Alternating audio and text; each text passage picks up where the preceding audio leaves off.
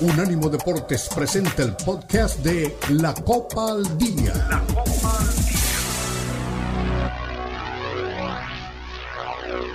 La Liga MX, la Premier League, la Bundesliga, la Liga y las eliminatorias latinoamericanas con vista al Mundial están aquí en la Copa al Día con Alberto Pérez Landa y Hugo Carreón en una presentación de Unánimo Deportes, el poder del deporte y la cultura latina.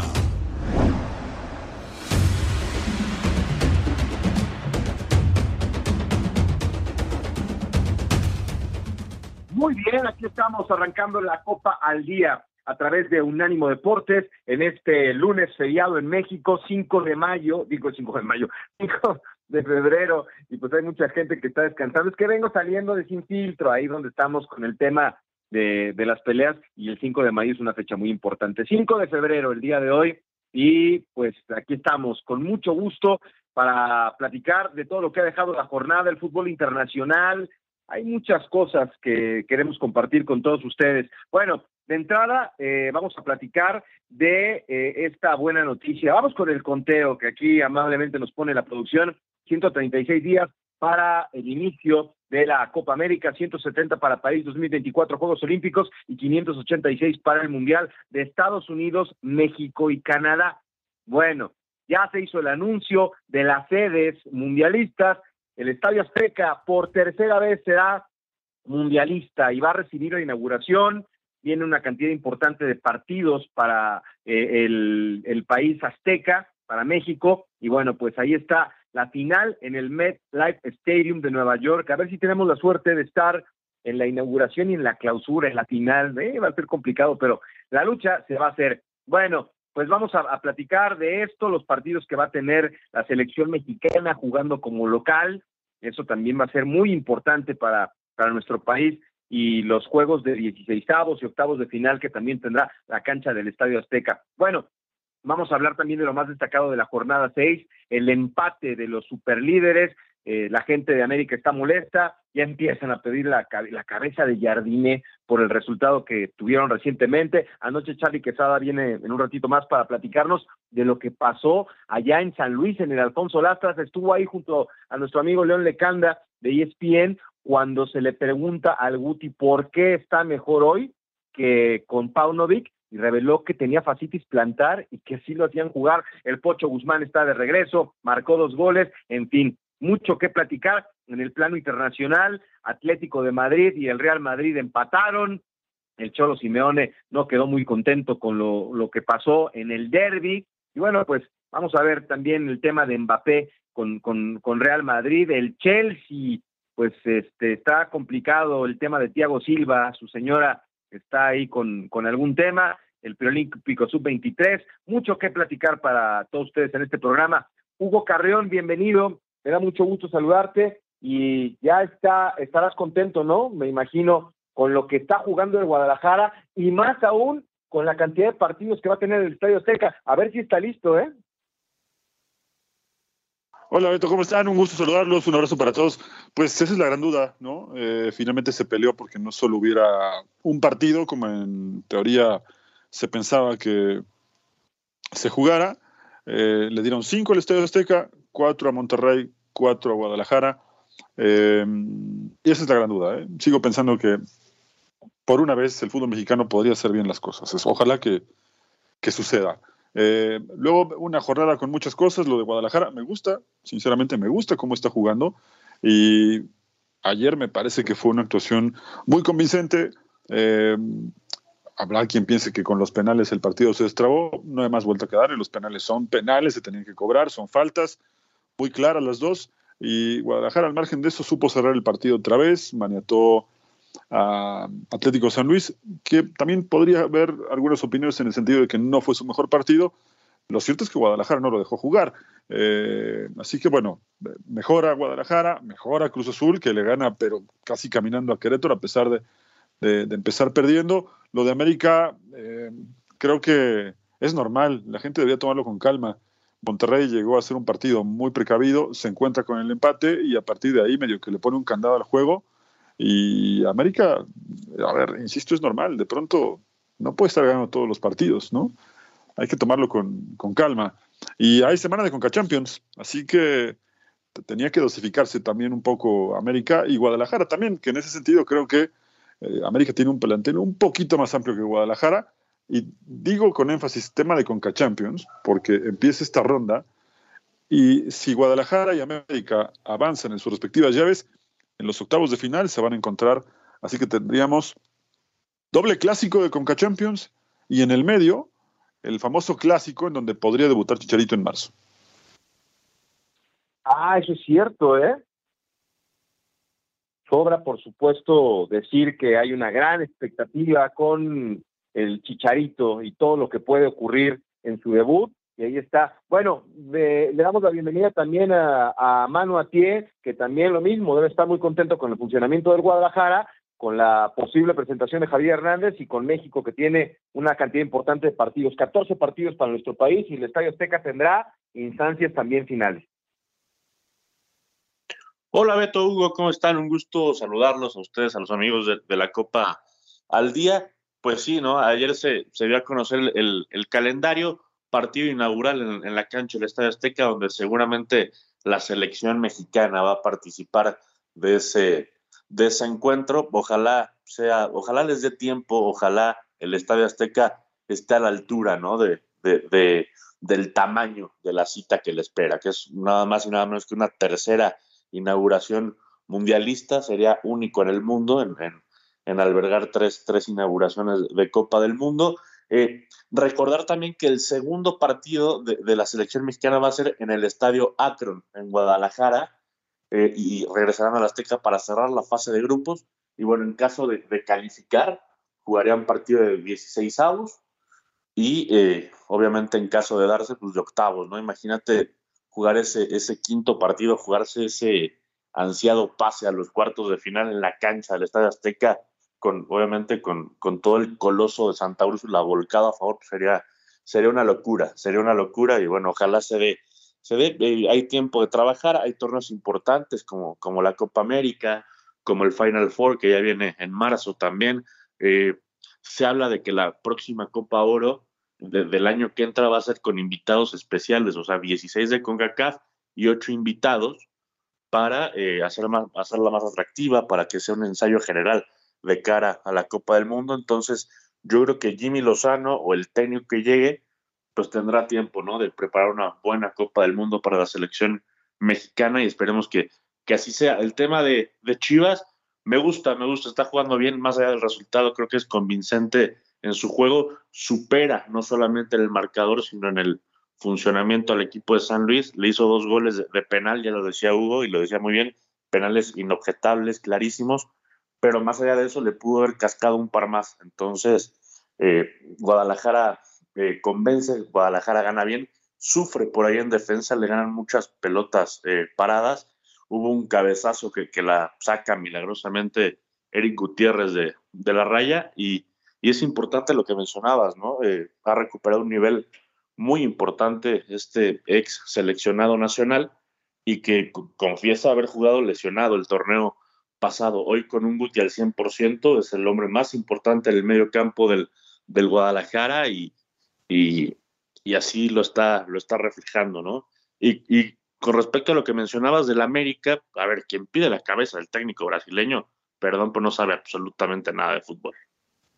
No, no, no, es que ya están calientes con lo que está pasando por un resultado, les acaba de dar el título, pero ustedes ya saben y lo han vivido y lo han palpado, de repente el americanismo es como tóxico, ¿no? Y no te permite eh, un error.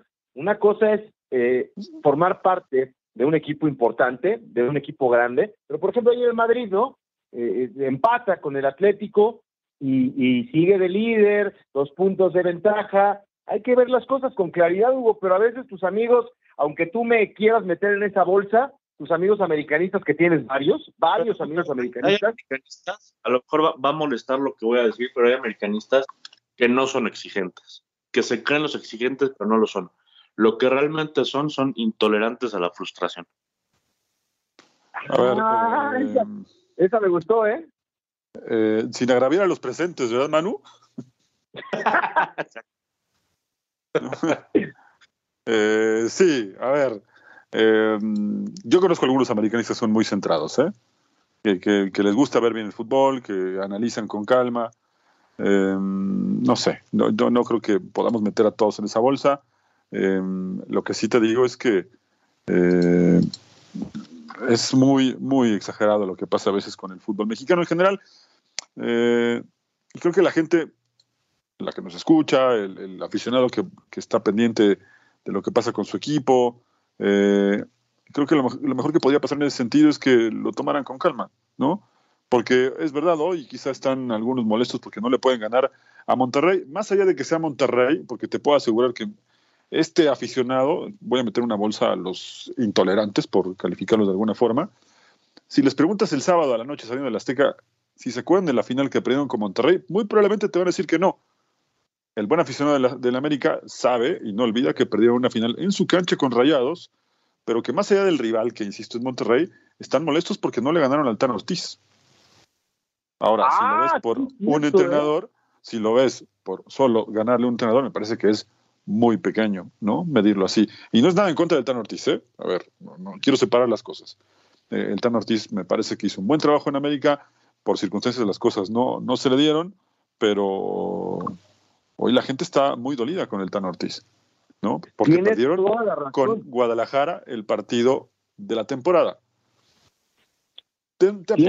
voy a retomar un tema viejo, ¿eh? voy a retomar un tema viejo, pero perdón que los interrumpa. Al americanismo le dolió más perder esa final con Guadalajara que hipotéticamente haber perdido la final del torneo pasado. Si hubieran perdido con Tigres, por ahí no pasa nada, sí les duele, pero habrían seguido muy dolidos por cómo perdieron ese clásico. ¿eh?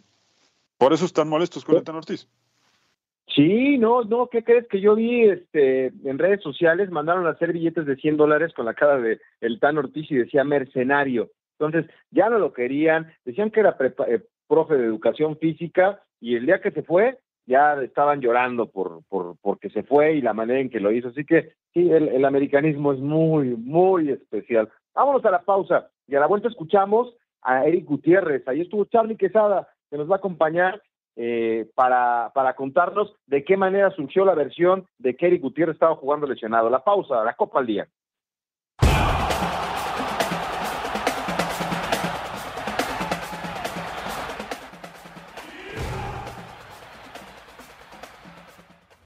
Suscríbete a nuestro newsletter en unánimodeportes.com.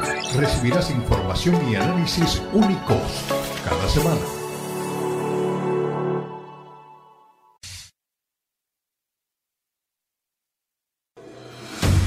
Continúa la Copa al Día en Unánimo Deportes.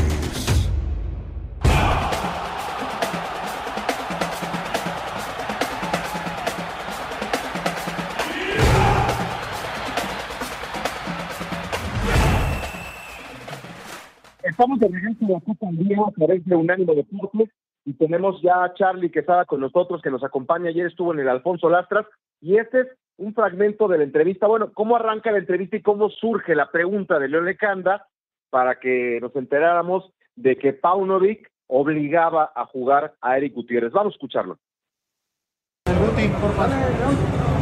Eric, buenas noches. Felicidades por la actuación. ¿Cómo los deja una semana en donde le ganan a Toluca, uno de los rivales fuertes, y vienen a San Luis, un equipo que tampoco es sencillo de vencer en casa, y le pegan 2 a 0? ¿Cómo están en esta semana? Pues estamos muy contentos, la verdad estamos trabajando muy bien. Eh, tuvimos un muy buen inicio de torneo, hemos tenido muy buenos partidos, no se nos habían dado las victorias, pero así es el fútbol. Hoy tenemos dos victorias seguidas y, falta un partido muy importante también para tener una, una, semana redonda, pero esto creo que ayuda mucho a la confianza, al ánimo del equipo, eh, a creer sobre todo y, nada, contentos, adentro estamos muy fuertes y creo que eso refleja en la cancha también. Hace un momento le preguntaba a Víctor Pocho Guzmán, creo que es la misma pregunta para ti. Con Paunovic quizá por ahí no se veía la mejor versión caso, ¿no? De Hoy con Fernando Gago se te ve más suelto en la cancha, más cómodo, quizá manejando mejor los espacios, la pelota. ¿Qué cambió de un técnico al otro para ti en pues, Yo lo, lo, había dicho en una entrevista que la comunicación no es todo a veces y, y la continuidad, la confianza. Eh, yo sufrí una lesión en el torneo pasado y así jugaba con la lesión. Eh, muchos no sabían, pero tenía fascitis plantar y así jugaba. Y al final no terminé de, adaptarme, de agarrar el ritmo y creo que ahora hice una muy buena pretemporada, pero nada, eh, creo que tenemos una muy, buena idea de juego ahora, sabemos los movimientos cada quien y eso creo que el profe Fernando nos lo está dando a saber muy, muy clarito. Oye, por último, mi pues ahí está eh, Charlie dándote la bienvenida. El momento, no estabas ahí pegadito cuando hablaban con Eric Gutiérrez y pues nos sorprendió a todos, ¿no? Que jugara de esa manera, lo que es una realidad y la, pregunta es muy buena de parte de León, que es muy buen periodista. ¿Qué pasó? Porque el Pocho está de regreso, decían que tenía broncas con Paunovic y, y Eric Gutiérrez estaba jugando lesionado. Qué noticia, ¿eh? Hay quien está molesto, ¿eh? Con Eric Gutiérrez, que porque eh, ayer veía en varios programas que que eso ya todo pasado no se tiene que revelar. Yo creo que sí, ¿eh? es, bueno que lo digas. ¿Qué tal, Beto, Manu, Hugo, amigos, cómo están? Y pues un placer estar de nuevo por acá en la, Copa al Día, todos los que nos escuchan. Y sí, Beto, eh, a mí también me sorprendió lo que dijo Guti, que había jugado con facitis plantar. Es muy difícil jugar así, te, disminuye mucho la eh, capacidad para, para poder rendir al, al máximo. Y bueno, yo creo que está bien que haya comentado Guti este tema porque las críticas cuando debutó en el Guadalajara eh, no se hicieron esperar y ahora empieza a, uno a, pensar por qué no rindió también el torneo pasado, ¿no? Se ve un mejor Guti eh, comandando el medio campo el día de ayer en San Luis, se, ve muy, muy compenetrado en el equipo. Vimos también un gran nivel de, del Nene Beltrán, del Piojo Alvarado. Eh, pero sí, sí, definitivamente nadie sabía, fue un secreto muy bien guardado y fue una exclusiva que dio ayer en, la zona mixta después del partido. Hola Charlie, ¿cómo estás? Te mando un abrazo. Pues mira, la verdad es que em, yo no sé si hagan bien o no los jugadores, generalmente esto pasa, ¿no? Cuando las cosas evidentemente no están del todo bien, siempre hay un jugador que declara o algún entrenador que trata de, de decir algo después de que ya no está, ¿no? es más que evidente que mientras estaba ahí el entrenador no lo iba a decir, porque él también quiere ganar su lugar. Y además fue muy criticado cuando llegó, ¿no? Los primeros partidos, la verdad es que no anduvo bien, le costó trabajo adaptarse, eh, pero estamos encontrando una gran versión de, Eric Gutiérrez. Yo creo que eh, esa, esa buena versión que, por ejemplo, alcanzó en el PSV en su mejor momento, también después de una lesión, eh, la está encontrando ahora. La ventaja acá, más allá de que muchos puedan pensar que la diferencia entre el fútbol holandés y el mexicano es, es grande, va a tener continuidad. Y esto le va a servir en, un corto plazo porque seguramente, al igual que otros jugadores, querrán estar en alguna convocatoria de la selección, ¿no? Si aún así, no estando en su mejor nivel, fue convocado varias veces, ahora que lo está recuperando, creo que puede ser un jugador que incluso acá me lo preguntabas alguna vez, eh, Beto, ¿no? De si se podía recuperar un jugador como él o no, y te decía que sí, que un jugador como él, más allá de, regresar de Holanda al fútbol mexicano, tenía mucho para mostrar todavía y creo que lo está haciendo bien, ¿no? Hizo un gol el otro día, eh, ha sido importante, es clave en la recuperación del equipo. Hoy el equipo se adelanta un poco más de lo que sea con Paunovic, recupera bien la pelota en la salida, hace una buena presión eh, y en parte es porque Eric Gutiérrez está alcanzando un buen nivel, ¿no? Físicamente no tendría eh, oportunidad de jugar con un equipo que imprime esa dinámica para recuperar la pelota. Sí, de acuerdo, Hugo, de acuerdo. Estamos viendo una gran versión de, Eric Gutiérrez. Eh, también recordemos que, incluso en defensa, ¿no? Al final del partido salva el 2 por 1 que hubiera complicado el juego en un córner que la, saca de la línea de fondo. Y, sí, apoya mucho a, la, saga para que, por ejemplo, jugadores como Alan Mozo puedan hacer una mayor labor de carrilero y, entonces estamos viendo aquí que, está tomando la idea de, Fernando Gago, ¿no? cada vez se ve eh, más eh, eh, trabajado el medio campo en el, en el Guadalajara. No se ven esas lagunas que vimos al principio del torneo y yo creo que puede tener una oportunidad para regresar a, regresar a la selección mexicana, si sigue manteniendo este nivel. ¿Qué Charlie? ¿Cómo estás? de acuerdo con, lo que han dicho de, de, Eric Gutiérrez, además me parece que hace bien, ¿no? Al aclarar ciertas cosas, él, digo, no, no le achaca nada a Belko Paunovic ni a nadie, sino simplemente como él fue cuestionado, pues hace, hace eh, efectivo, ¿no? Su, su derecho de, réplica y explica la, situación que pasó en ese momento. Pero cambiando de tema, estuviste ayer en la cancha del, del Alfonso Lastras donde Chivas administrativamente era visitante, pero en la tribuna era local. Cuéntanos cómo se vivió el partido. Bueno, antes del inicio del partido parecía que no se iba a llenar. Le comentaba a, Beto minutos antes del juego. Eh, conforme se acercó el pitazo inicial, se llenó el estadio. Parecía una sucursal del estadio Akron, porque salvo los primeros 15 minutos, el San Luis ya no puso resistencia con el Guadalajara. Entonces, cuando cayeron los dos goles de penal, cortesía de Víctor Pocho Guzmán, que tenía un buen rato sin anotar en el Guadalajara, se escuchó el grito de Chivas, Chivas, característico de la, de la afición rojiblanca, ¿no? Yo por un momento pensé que estaba en Guadalajara y no en, en San Luis Potosí. Y, bueno, al final caló, caló en los seguidores de, la escuadra potosina y, al final no, no pasaron grandes incidentes, pero, pero sí hubo un pique, ¿no? Entre, entre ambas eh, aficiones. Y bueno, Chivas es local en, en casi todos lados, en, en, los estadios del fútbol mexicano, ¿no?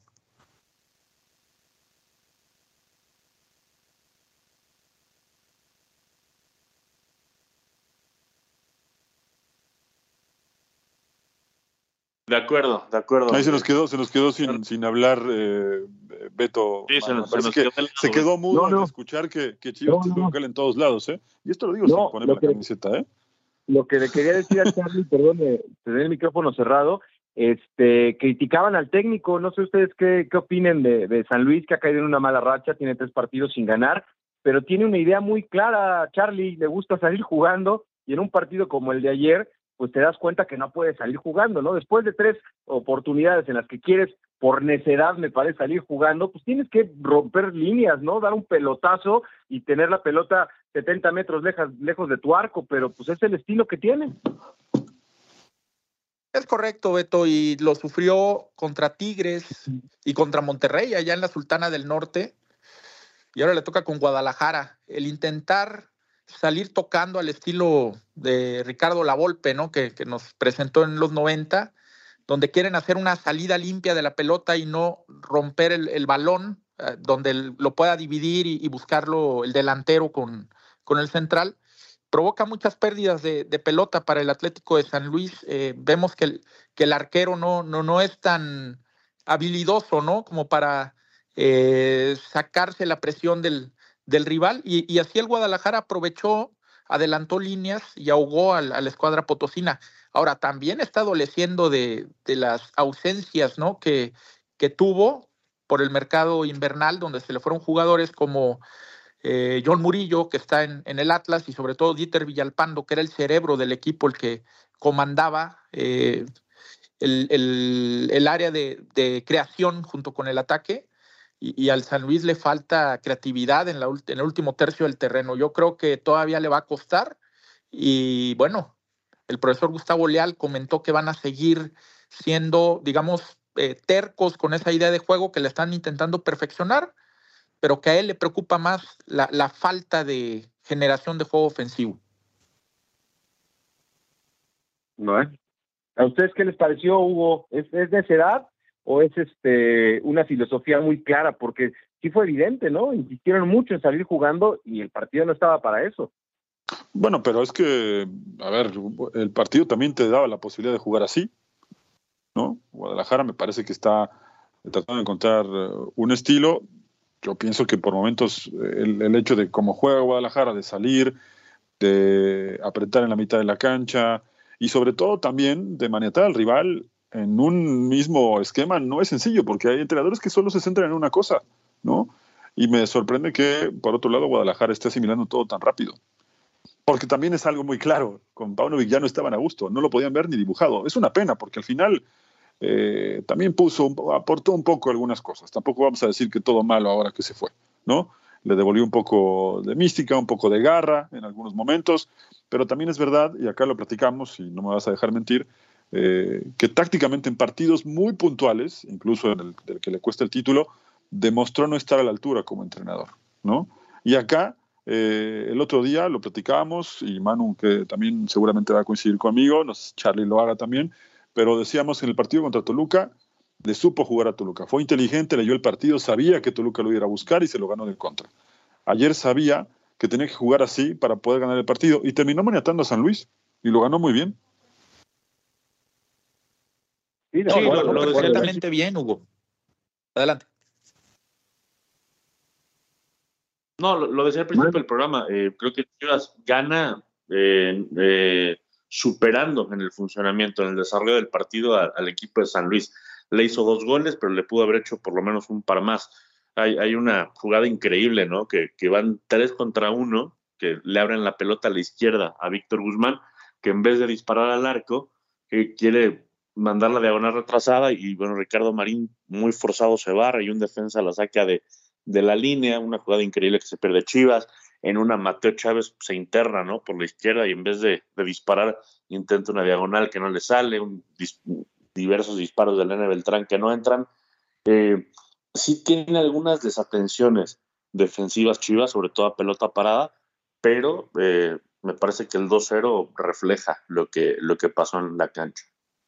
Y ahora, sí, de acuerdo, Manu, y, adelante. No, no, adelante, Charlie.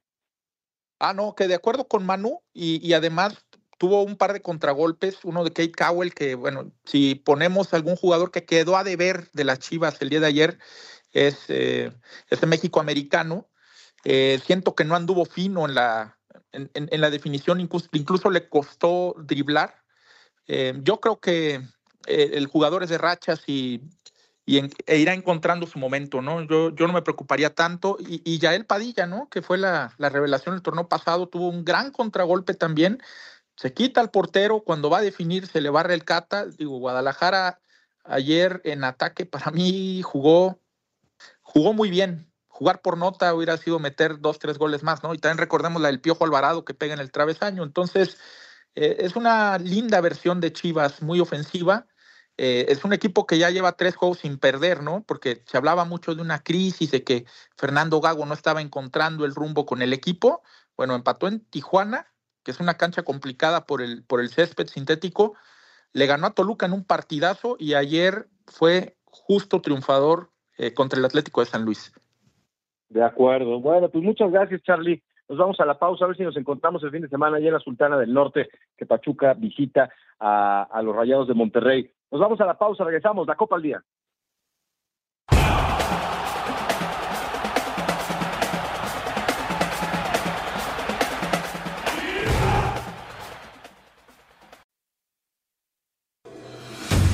Continúa la Copa al Día en Unánimo Deportes.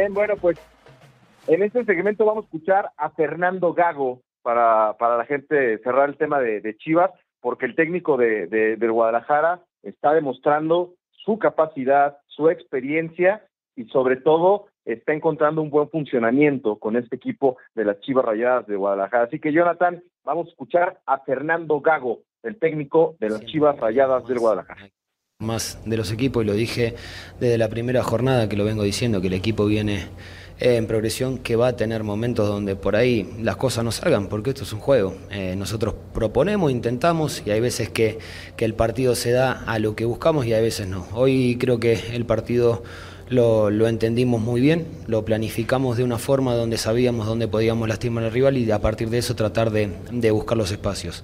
Es un equipo que, que, está muy bien trabajado, sabíamos dónde nos podía lastimar y dónde lo podíamos lastimar nosotros, entonces creo que hoy el partido los chicos lo ejecutaron muy bien.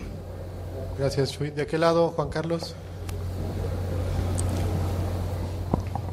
Gracias. ¿Qué tal, eh, profesor? Buenas noches. Juan Carlos Zamora de, de TUDN.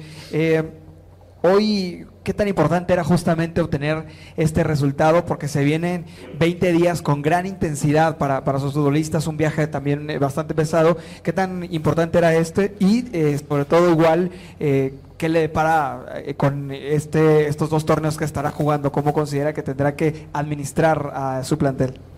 A ver, el tema de administrar no, no, lo, no lo pienso. Va a estar el futbolista que esté... En en disposición de jugar y el que vea yo que pueda jugar ese partido. Eh, necesaria es esta victoria, la del miércoles, la del sábado, la del domingo, la del miércoles. Siempre es, necesita, es, es lindo ganar. Eh, no, no, no pienso si ganando hoy nos viene bien para lo que viene. No, no. Esto es partido a partido, tratar de, de llevar. Sabemos dónde queremos llegar, de la forma que queremos llegar y ese es el objetivo nuestro.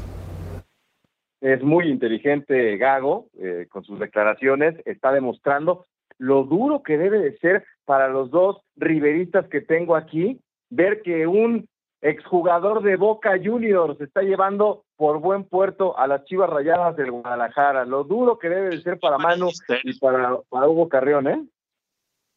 ¿Qué, qué, qué amarillismo estás manejando? te digo que te, irás acostumbrando, Manuel, ya te irás acostumbrando. Siempre encuentra una para que el, eh, alguien se enganche. Pero mira, vamos a dejarlo de esta forma. Eh, yo creo que lo de Gago, y te, lo dije fuera del aire, y Manu no me va a dejar mentir, trasciende las camisetas. ¿eh? Es un jugador, bueno, fue un jugador muy inteligente eh, y su manera de ver el fútbol también hace que trasciendan las camisetas. Es muy centrado, nunca se enganchó en polémicas ni de un lado ni del otro cuando jugó en, en, en Boca, incluso cuando jugó en el Madrid, que también se te debe olvidar, Beto, Ah. que tuvo un paso, un paso destacado, pero las lesiones nunca lo dejaron tener un, nivel muy regular. Era, era, un muy buen jugador. Sin exagerar, te puedo decir que eh, si hubiera alcanzado su mejor versión sin tantas lesiones, a ti que te gusta recordar tanto el fútbol de los noventas, hubiera estado muy cerquita de lo que era Fernando Redondo en la cancha. Pero las lesiones no lo dejaron. De hecho, lo lo, lo comparaban con él. ¿Ahí me escuchó? Ahí te escucho. Sí.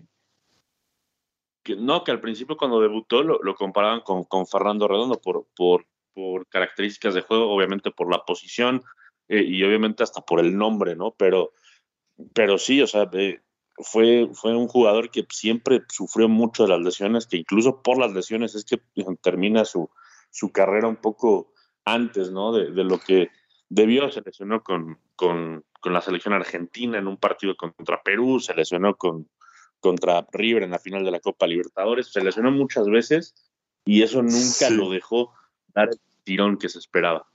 Sí, sí, era un jugador. Es más, te voy a decir algo, Beto, que tampoco te debes acordar. A ti que te gusta recordar muchos pasajes de, de la vida del Pachuca.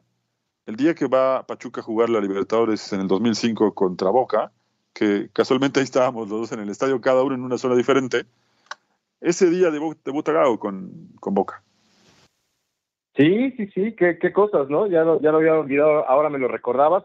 Bueno, deseenle éxito al exjugador de Boca con las Chivas Rayadas. Y antes de irnos a la pausa, cambiando de frente, porque los americanistas ya se están quejando que no hablamos del América, vamos a escuchar a Jardiné con sus conclusiones después del empate contra los Rayados de Monterrey. No, en este momento no, no nos preocupa porque fueron todas situaciones de un poco de mala suerte, el, el tema de, de Henry, un, una torsión de tobillo. Eh, Kevin viene con una, una pumbalgia de, de, algún tiempo ya, entonces se, siempre se siente cargado y resolvemos fortalecerle para que esto no se agrave. Pero podría jugar, pero siempre indo a un sacrificio de soportar un, un nivel de dolor importante. Uh, Cabecita tuve, tuve una, una, gripa muy fuerte, no treinar ni un día, eh, que realmente no, no, no, esperábamos y fue una baja importante, pero ya va a estar, creo que esta semana ya va a estar, ya va a estar bien. ¿Qué más?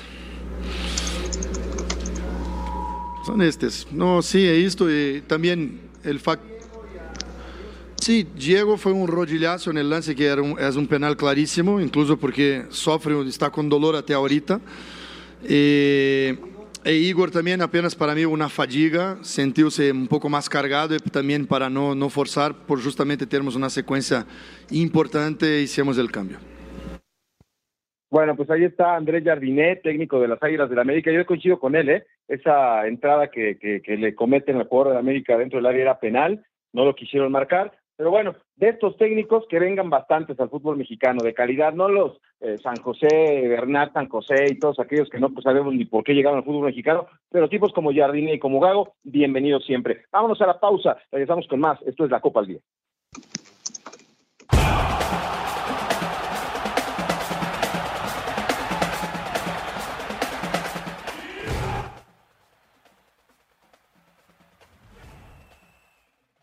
Síguenos en Facebook, Unánimo Deportes. Continúa la Copa al Día en Unánimo Deportes.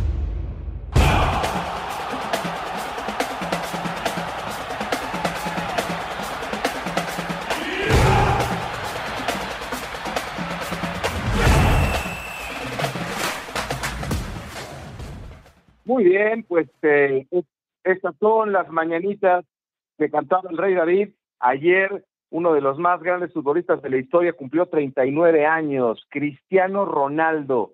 Eh, aparece otra vez ahí en, las portadas.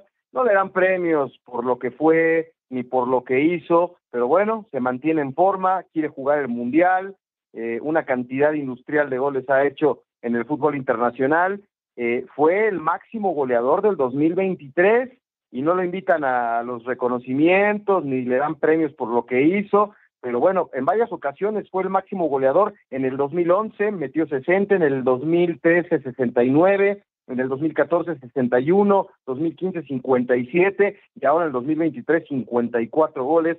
Una maravilla. ¿Llega o no llega al Mundial CR7? ¿Valdrá la pena? Es un animal de competencia, como dicen, y se quedó con la espina clavada de lo que pasó en Qatar y quiere jugar el Mundial. ¿Ustedes creen que llegue ese R7? Mira, sinceramente, todo lo que dices es muy cierto. Ha sido un goleador espectacular.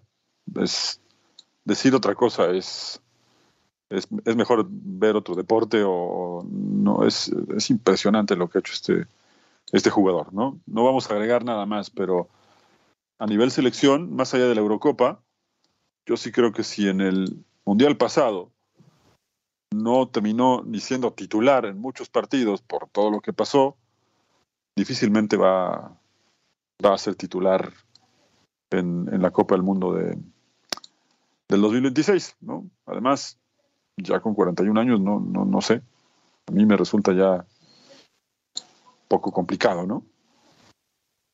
Yo creo que va a ser, va a ser clave lo que pasa en la Eurocopa. Si él hace una buena Eurocopa, si se siente con ánimos y eh, podría, podría llegar. Es cierto, no es complicado que, una persona juegue un mundial a los 41 años, pero estamos hablando de, Cristiano Ronaldo, es, es un animal de competencia, entiéndase la palabra animal en el buen sentido. Eh, pues, físicamente está impecable, físicamente está mejor que, cualquier eh, futbolista de, de 30 años, entonces yo no tengo dudas, ¿no? Pero obviamente a esa edad pues no estás exento de, alguna lesión, de algún bajón inesperado. Lo veo complicado, pero no lo, no lo descarto, pero para nada, ¿eh? Sí, es el 450 goles, 51 con el Real Madrid, es el máximo anotador del, equipo merengue, eh, máximo goleador histórico de la UEFA en la Champions, el futbolista eh, histórico de la selección de Portugal. La verdad es que ojalá que, que se mantenga. En Sí, sí, sí, no, un, un, hombre que, que, nos ha entregado lo mejor de, de, la perseverancia deportiva en una carrera. Oigan, ¿qué les pareció el partido del Real Madrid con el Atlético? Eh, pues eh, eh, ahí estaba medio enojado el Cholo Simeone. Nah, es un buen resultado, pero pues el Madrid no se vuelve loco, ¿no? Tiene dos puntos de ventaja, viene otro partido en el cual puede este, aumentar la, la, la ventaja el fin de semana, pero pues ni, ni hablar, ¿no? no, no todo, es el mejor equipo, pero no puede ganar siempre. Bueno, con ese análisis me parece que no sé si reírme o decirte algo serio, ¿no? Eh, viene, a ver, Manu, te explico, a ver si tú me puedes entender, porque Beto no. eh, viene la parte crítica del campeonato, ¿no? Y ayer tuvo un rival difícil, que para muchos, yo, yo no sé, yo ayer esta se la doy por buen arbitraje, me parece que Muchos creen que debió ganar el Atlético de Madrid por ese gol que, le anulan. No sé, a mí me parece que está adelantado el jugador del Atlético, pero también después, viéndolo con más calma, me, da la impresión de que no termina por estorbar al arquero del Madrid, que de todas maneras igual ni llegaba, ¿no? Fue un poco polémico, pero también es verdad que eh, ya esta parte del campeonato, no digo que le va a pesar al Madrid, porque tiene mucha mística, tiene grandes jugadores, pero sí empiezan los partidos en donde alguno le va a sacar puntos. Y el siguiente rival, eh, ahí puede estar en gran parte la lucha por el título. ¿eh? Va a ser un partido muy duro, eh, creo que eh, el Madrid debería apuntar todas sus fichas justamente a ese partido. Tiene jugadores de sobra como para pasarle encima al Girona, más allá de, cómo lleguen, ¿no? porque hoy eh, le saca dos puntos justamente al Girona, pero creo que es, creo que es el partido donde bien podría definir el, el título, ¿no? Sí, es el partido clave, ¿no? Eh, ayer para el Madrid, eh, pues frustrante, ¿no? Que tenía el partido ganado, tenía el derby ganado y en la última jugada lo, lo empatan, pero yo creo que, que en el trámite del, del partido el, el, empate fue, fue justo. Los dos se nulificaron. El Real Madrid había sacado una pequeña diferencia nada más con Brahim Díaz. Después yo no entiendo por qué Ancelotti saca a Brahim si era el, hombre más peligroso de, del Real Madrid en el frente del ataque, quizá por, por administrarlo físicamente y total, o sea, eh, el fin de semana que entra, pues se juega media liga por lo menos, ¿no? Partido directo entre el Madrid y el Girona en la cancha del Bernabéu y, y ahí está el tema del campeonato. Si el Madrid gana, yo creo que ya, ya estará encarrilando la liga a su favor, pero, pero yo creo que el Girona tiene, por, obviamente, la, la victoria, ¿no? Para volver al, al, liderato, pero el empate también es bueno. El empate también es muy bueno porque lo deja ahí a, a tiro de piedra de, de, de, alcanzar al Madrid y con el Madrid ya con la Champions encima, viene la parte más exigente. Es cierto que el Real se queda afuera, ¿no? Desde la Copa del Rey, pero con la Champions, con la Liga definiéndose de, hasta las últimas consecuencias, Carlo Ancelotti tendrá que ser muy inteligente, ¿no? Para, para gestionar su, su plantilla y, y ganar los dos trofeos, que es lo, lo que el madridismo siempre le pide.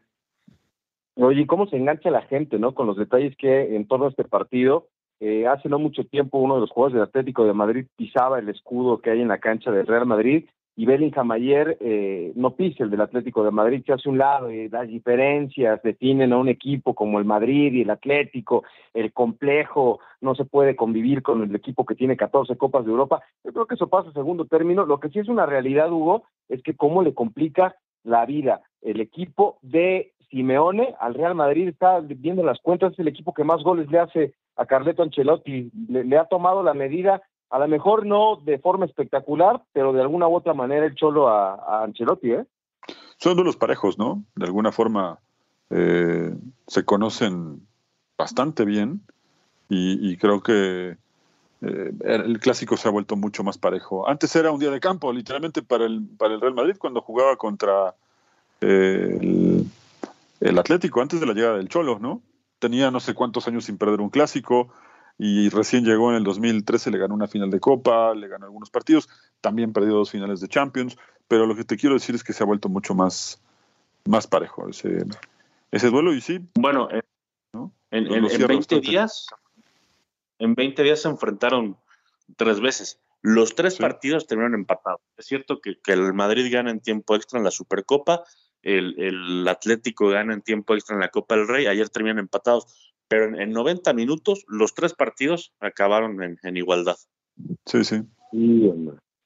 bueno, pues antes de irnos eh, del programa y, y, leer las llamadas, eh, empate sin goles para el Salernitana que está hundido y ya empiezan los que critican a Memo Ochoa, el hombre récord, otro descenso, qué mal le está costando, ¿no? Este, son 17 partidos con Memo Ochoa en la cancha como titular y, y el Salernitana, yo lo veo desde el otro lado, sigue sin recibir gol, ¿no? Es titular, buen desempeño, pero pues el equipo no le ayuda.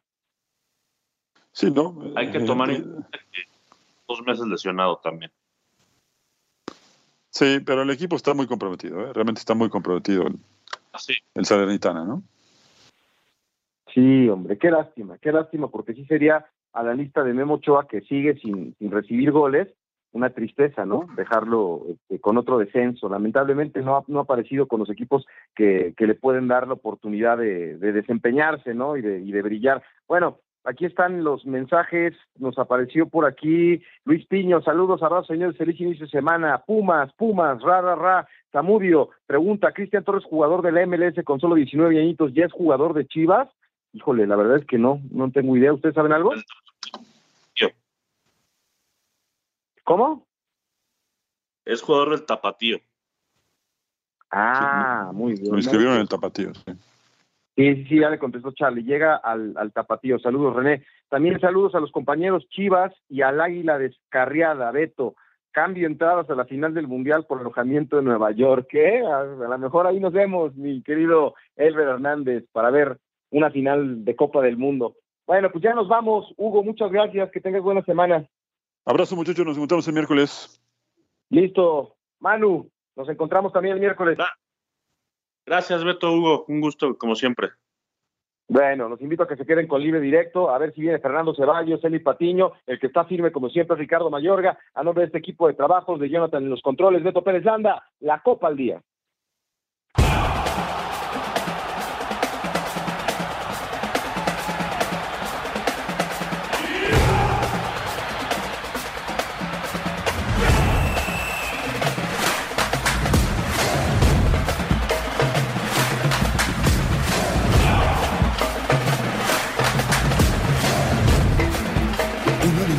Presenta. ¿Sabía usted que el lanzador más joven en ganar un Cy Young Award fue Dwayne Gooden de los Mets de Nueva York en 1985? ¿Sabía usted que a lo largo de los mundiales de fútbol solo ocho países lo han ganado? Brasil cinco veces, Alemania e Italia cuatro, Argentina tres, Uruguay dos e Inglaterra, Francia y España lo han ganado una sola vez. ¿Sabía usted que según se estima el boxeo tiene sus orígenes en Mesopotamia alrededor del año 5000 antes de Cristo? Este fue el podcast de La Copa al Día, una producción de Unánimo Deportes.